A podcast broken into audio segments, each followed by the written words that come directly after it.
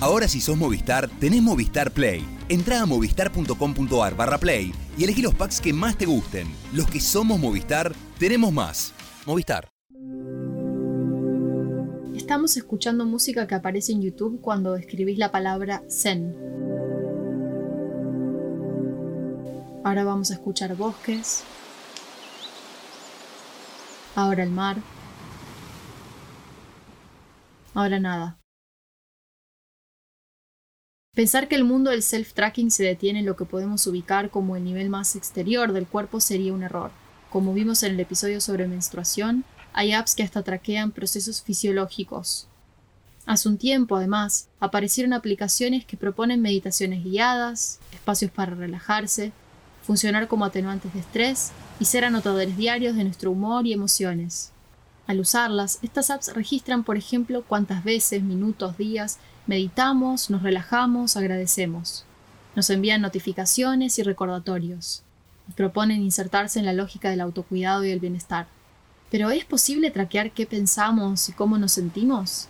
¿Se puede alcanzar el nirvana con la tecnología?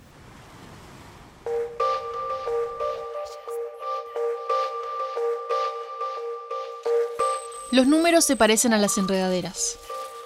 Trepan, se cortan, se olvidan, florecen, se adaptan. ¿Hacia dónde van nuestras enredaderas? Mi nombre es Mora Matassi y junto a Tomás Pérez Bisón vamos a analizar los datos que producen las tecnologías de tracking más populares de Internet.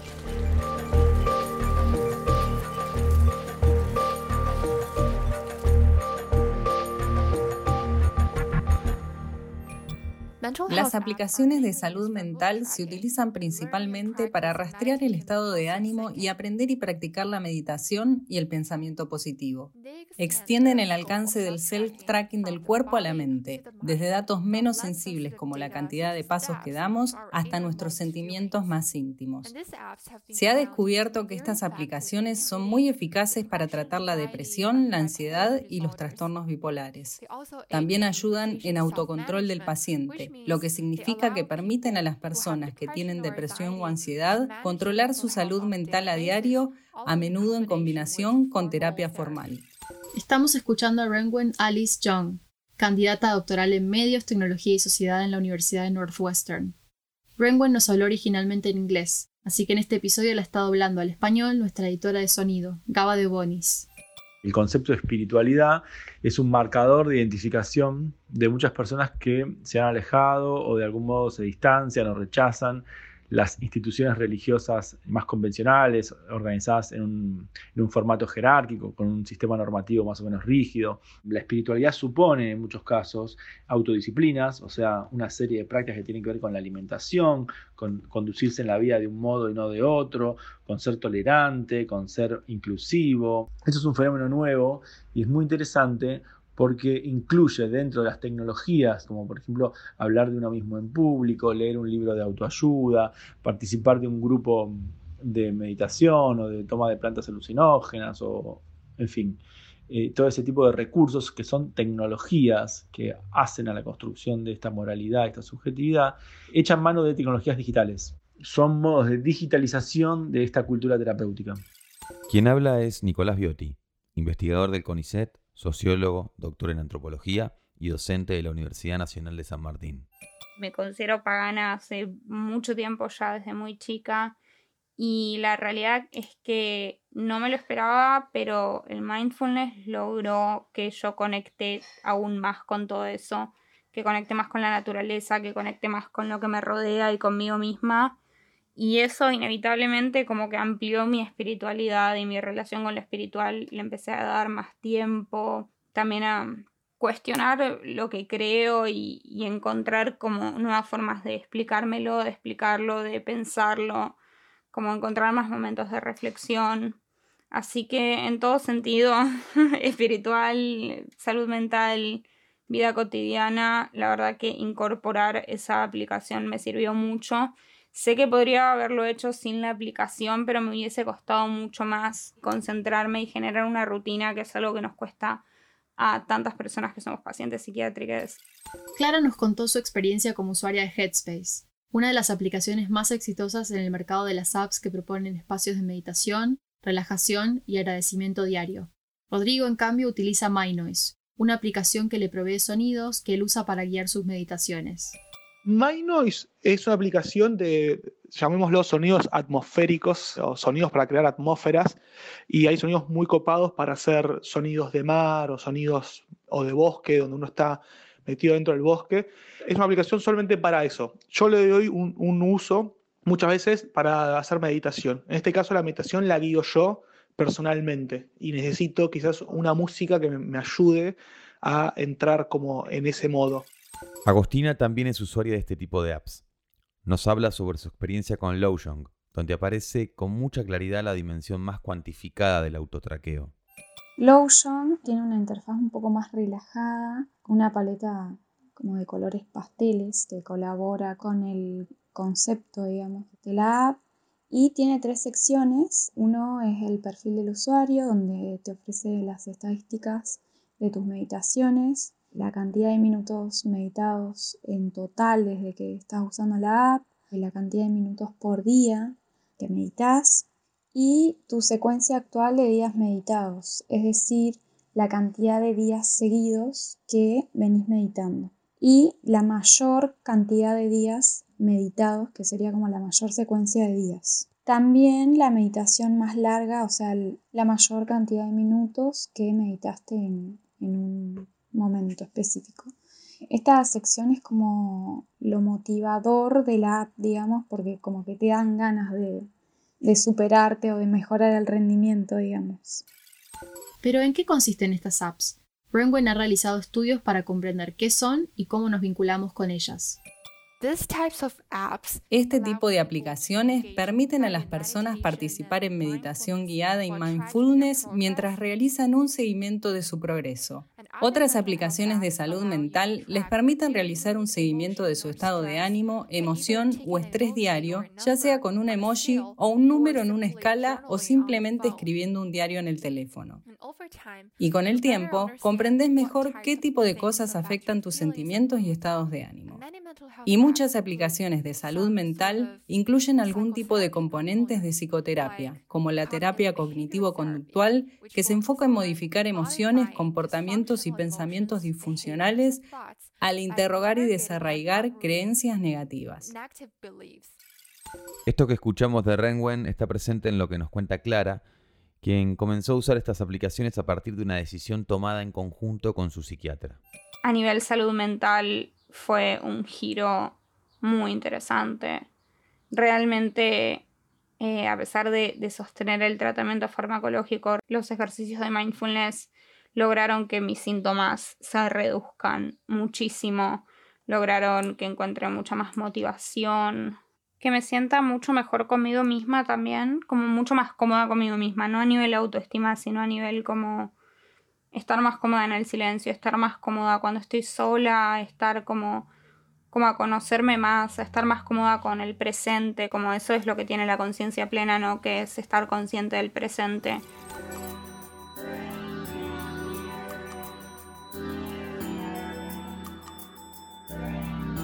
Una gran distinción que podemos hacer en el campo creciente de las tecnologías de self-tracking es si su funcionamiento depende de que en nuestro uso les demos un input activo de lo que hacemos o si las aplicaciones mismas, a través de por ejemplo sensores, obtienen lo que necesitan para devolvernos datos.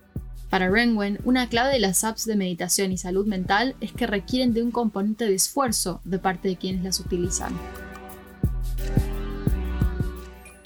Las aplicaciones de salud mental siempre me han fascinado porque a menudo requieren que los usuarios pongan mucho esfuerzo en ellas haciendo meditación, aprendiendo a identificar pensamientos activos y registrando manualmente su estado de ánimo, en lugar del seguimiento de estado físico, donde solo necesitas llevar tu teléfono inteligente o usar una banda y ellos se encargan del resto. Como vimos en otros episodios, también acá aparece un componente de gamificación para que esto sea más fácil. Algo copado que tiene la app que motiva por ahí a, seguir realizando o a volver es que a medida que vos vas haciendo meditaciones cortas de 15 minutos, eh, vas desbloqueando nuevas etapas. Y es como que vas evolucionando, digamos, en el proceso de meditación. Cada meditación tiene un tema, por ejemplo, el amor, la felicidad, la compasión, la empatía, la alegría y el objetivo es como encontrar el equilibrio para cada tema. Es un elefantito que va atravesando un camino hasta llegar a un lago. Eso es como que, no sé, me da ganas de ver llegar al elefantito a ese lago. Y también aparece la idea del recordatorio, que ya está presente en el diseño de casi todas las aplicaciones que usamos, en la notificación, pero que en este caso es usada estratégicamente. La aplicación te da la posibilidad de ponerte un recordatorio para meditar, así que a la noche y a la mañana me llega un recordatorio. Por suerte no tienen los recordatorios invasivos que tienen por ahí otras aplicaciones que te recuerdan en cualquier momento del día que te pongas a meditar y a mí eso cuando probé otra aplicación que creo que era Calm, me generaba como más ansiedad porque me sentía culpable por no estar meditando. Así que en general Headspace me parece bastante copada con eso. Le preguntamos a Nicolás Biotti cómo podemos entender el surgimiento y la normalización del uso de estas aplicaciones para meditar y autocuidarse. Esa autodescripción a lo espiritual y ese rechazo a lo jerárquico, a lo institucional, que muchas personas incluso identifican con la religión, muchas veces tiene que ver con la adopción de algunas prácticas orientales como la meditación, ciertas prácticas como el autocuidado, ciertas dietas, tiene que ver con la reivindicación de a lo que muchas veces se llaman, entre comillas, espiritualidades indígenas, como por ejemplo el neoyamanismo urbano, a veces tiene que ver con el uso de plantas alucinógenas como la ayahuasca o el peyote en algunos grupos. La subjetividad que se delinea en este contexto tiene que ver con el concepto de holismo, según nos cuenta Nicolás. Tiene mucho que ver con esta idea del autoconocimiento y la búsqueda de uno mismo y sobre todo con una palabrita que nos dice algo sobre qué subjetividad está en juego ahí, que es la idea del holismo, o sea, la idea de la reconexión con los otros, con el entorno y con uno mismo. Y remite más a estas ideas de construcción de un modo de vida, construcción de una subjetividad y construcción de un mundo moral, o sea, de una moralidad, de una nueva definición de qué es lo correcto y qué es lo incorrecto. Por eso decíamos que la espiritualidad también tiene que ver con un impacto en la cultura contemporánea. Renwen hizo estudios para comprender las principales motivaciones de uso de estas aplicaciones.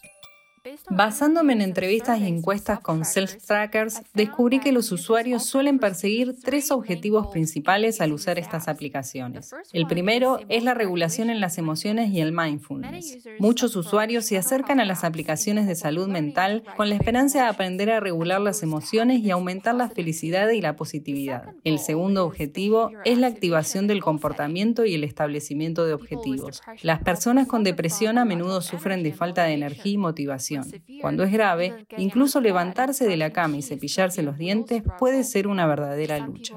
Y algunas de las personas pueden tener dificultades para recordar cosas, por lo que usan aplicaciones de salud mental para recibir un pequeño empujón que les recuerda que deben hacer ciertas cosas y establecer metas para el futuro. El tercer objetivo es el self-tracking y la reflexión, porque la depresión y la ansiedad son cuestiones complejas que tienen síntomas tanto físicos como psicológicos. Y las personas a menudo mezclan y combinan una variedad de aplicaciones de seguimiento para monitorear diferentes aspectos de sí mismos, como el estado de ánimo, el ejercicio, el sueño, los pensamientos o las actividades diarias. Esto les ayuda a establecer asociaciones entre distintas cosas y detectar los desencadenantes de síntomas simples y a trabajar para mejorar su comportamiento. Y los patrones de uso varían mucho entre los usuarios dependiendo de sus objetivos, condiciones, demografía y contactos sociales. Nicolás menciona una palabra que parece atravesar el modo en que estas apps están planteadas y son usadas. Equilibrio. La palabra equilibrio es muy importante, todo tiene que estar en equilibrio. Hay una definición del bienestar, o sea, estar en equilibrio, y una definición del sufrimiento, o sea, el sufrimiento siempre es consecuencia del desequilibrio. Este tipo de prácticas obviamente impacta en una serie de otras cuestiones que no tienen que ver estrictamente con lo terapéutico, digamos, ¿no? Tiene que ver con la vida social en general. Esta cultura contemporánea asociada al cuidado de uno mismo, al mejoramiento de uno mismo, a la mm, conversión de uno mismo en un sujeto que sea eficiente, que está en equilibrio, etcétera, echa mano a tecnologías digitales. Y estas aplicaciones podrían enmarcarse entonces dentro de lo que se conoce como culturas terapéuticas.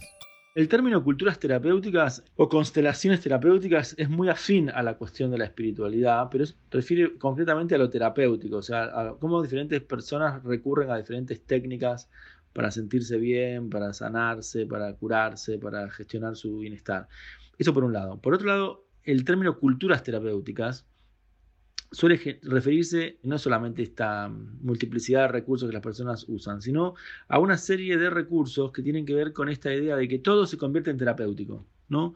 No sé, bailar tango es terapéutico, hacer eh, un taller de cocina es terapéutico, eh, dibujar es terapéutico, hacer un taller de literatura es terapéutico. La palabra terapia se convierte en un código cultural. Entonces todo tiene que tener alguna función terapéutica. Dar testimonio de la superación, el mejoramiento. Lo que tiene atrás es una concepción muy fuerte de individuo y de sujeto autónomo, que pueden sobreponerse a situaciones críticas. Son todas reflexiones que tienen mucho que ver con este mundo de la vida interior, de la estrella divina, de la centella divina, de descubrir el deseo adentro de uno. El uso de estas tecnologías móviles como componentes terapéuticos impacta en las jerarquías de saberes expertos y no expertos, según explica Nicolás. Lo que pasa con las redes sociales, diría en general, y estas aplicaciones de mejoramiento también, es que las redes sociales aplanan esa diferencia de jerarquías entre saberes expertos y saberes profanos, digamos. Uno tiene un problema y lo puede googlear, o lo puede, puede encontrar una charla TED de alguien que habla en YouTube sobre su problema, o puede usar una aplicación para gestionar su propio problema, como estas aplicaciones de gestión de la respiración, las emociones, etcétera, o de la alimentación. ¿no? Las redes, digamos, y estas tecnologías lo que hacen es, por un lado, aumentar la capacidad individual de gestión de uno mismo y por otro lado, una especie de aplanamiento de los saberes. Como en todos los episodios de la enredadera, surge la pregunta por la privacidad de los datos. Un grupo de investigadores ha realizado evaluaciones de aplicaciones de salud mental en Estados Unidos y Australia, encontrando que la transmisión de datos a terceros ocurre en el 92% de las aplicaciones, pero que la mayoría de las apps no ha proporcionado una divulgación transparente de tales prácticas. Este es un gran problema ya que la mayoría de los usuarios no lo saben y no pueden leer esta opaca política de privacidad. Y en mi investigación entrevisté a 30 usuarios de aplicaciones de salud mental y descubrí que la mayoría de los usuarios sabían que las empresas de aplicaciones estaban recopilando sus datos y podrían compartirlos con empresas de publicidad y marketing. Pero no les importaba o sentían que tenían que renunciar a su privacidad a cambio de conveniencia. Cuando se trata de compartir datos con las redes sociales, mi investigación muestra que los usuarios categorizan sus datos de salud en base a tres dimensiones sensibilidad, vulnerabilidad y subjetividad. Los datos sobre el estado físico y el estado de ánimo son dos extremos de un continuo. Los datos de sueño, nutrición y peso se encuentran en algún punto intermedio. Renwen nos cuenta que hay una especie de inconsistencia entre lo mucho que se protege la data de las emociones y la salud mental a nivel individual y cuán desprotegida puede llegar a estar a nivel colectivo. Es más probable que los usuarios compartan datos que son menos sensibles y subjetivos que los que se consideran personales, íntimos y estigmatizados como los datos del estado de ánimo. Por lo tanto, rara vez comparten sus datos de salud mental como el estado de ánimo y las emociones con otros, excepto con los médicos y familiares muy cercanos. Y los usuarios sienten que los datos de salud mental significan mucho para ellos y pueden revelar un aspecto negativo de ellos mismos, haciéndolos vulnerables y sujetos a juicio ajeno si se comparten con otros. Pero realmente no se preocupan por compartir los datos con las empresas porque no creen que estas empresas los utilicen en su contra. Sin embargo, tengo que decir que esto es solo una ilusión porque la mayoría de los usuarios tiene poco conocimiento sobre lo que hacen las empresas con sus datos. Es importante que los desarrolladores, investigadores, empresas de tecnología y legisladores tomen medidas importantes para proteger la política de datos y la seguridad de los usuarios especialmente para los datos de salud sensibles como los datos de seguimiento del estado de ánimo.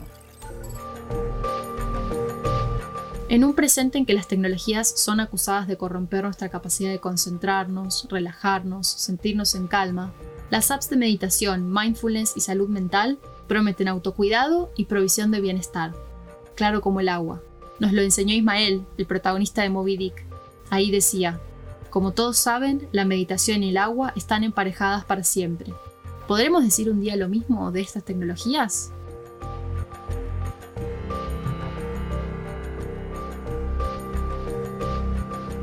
La Enredadera es una producción original de Anfibia Podcast y apoyada por Movistar. Conducción y producción, Mora Matasi y Tomás Pérez Bisón.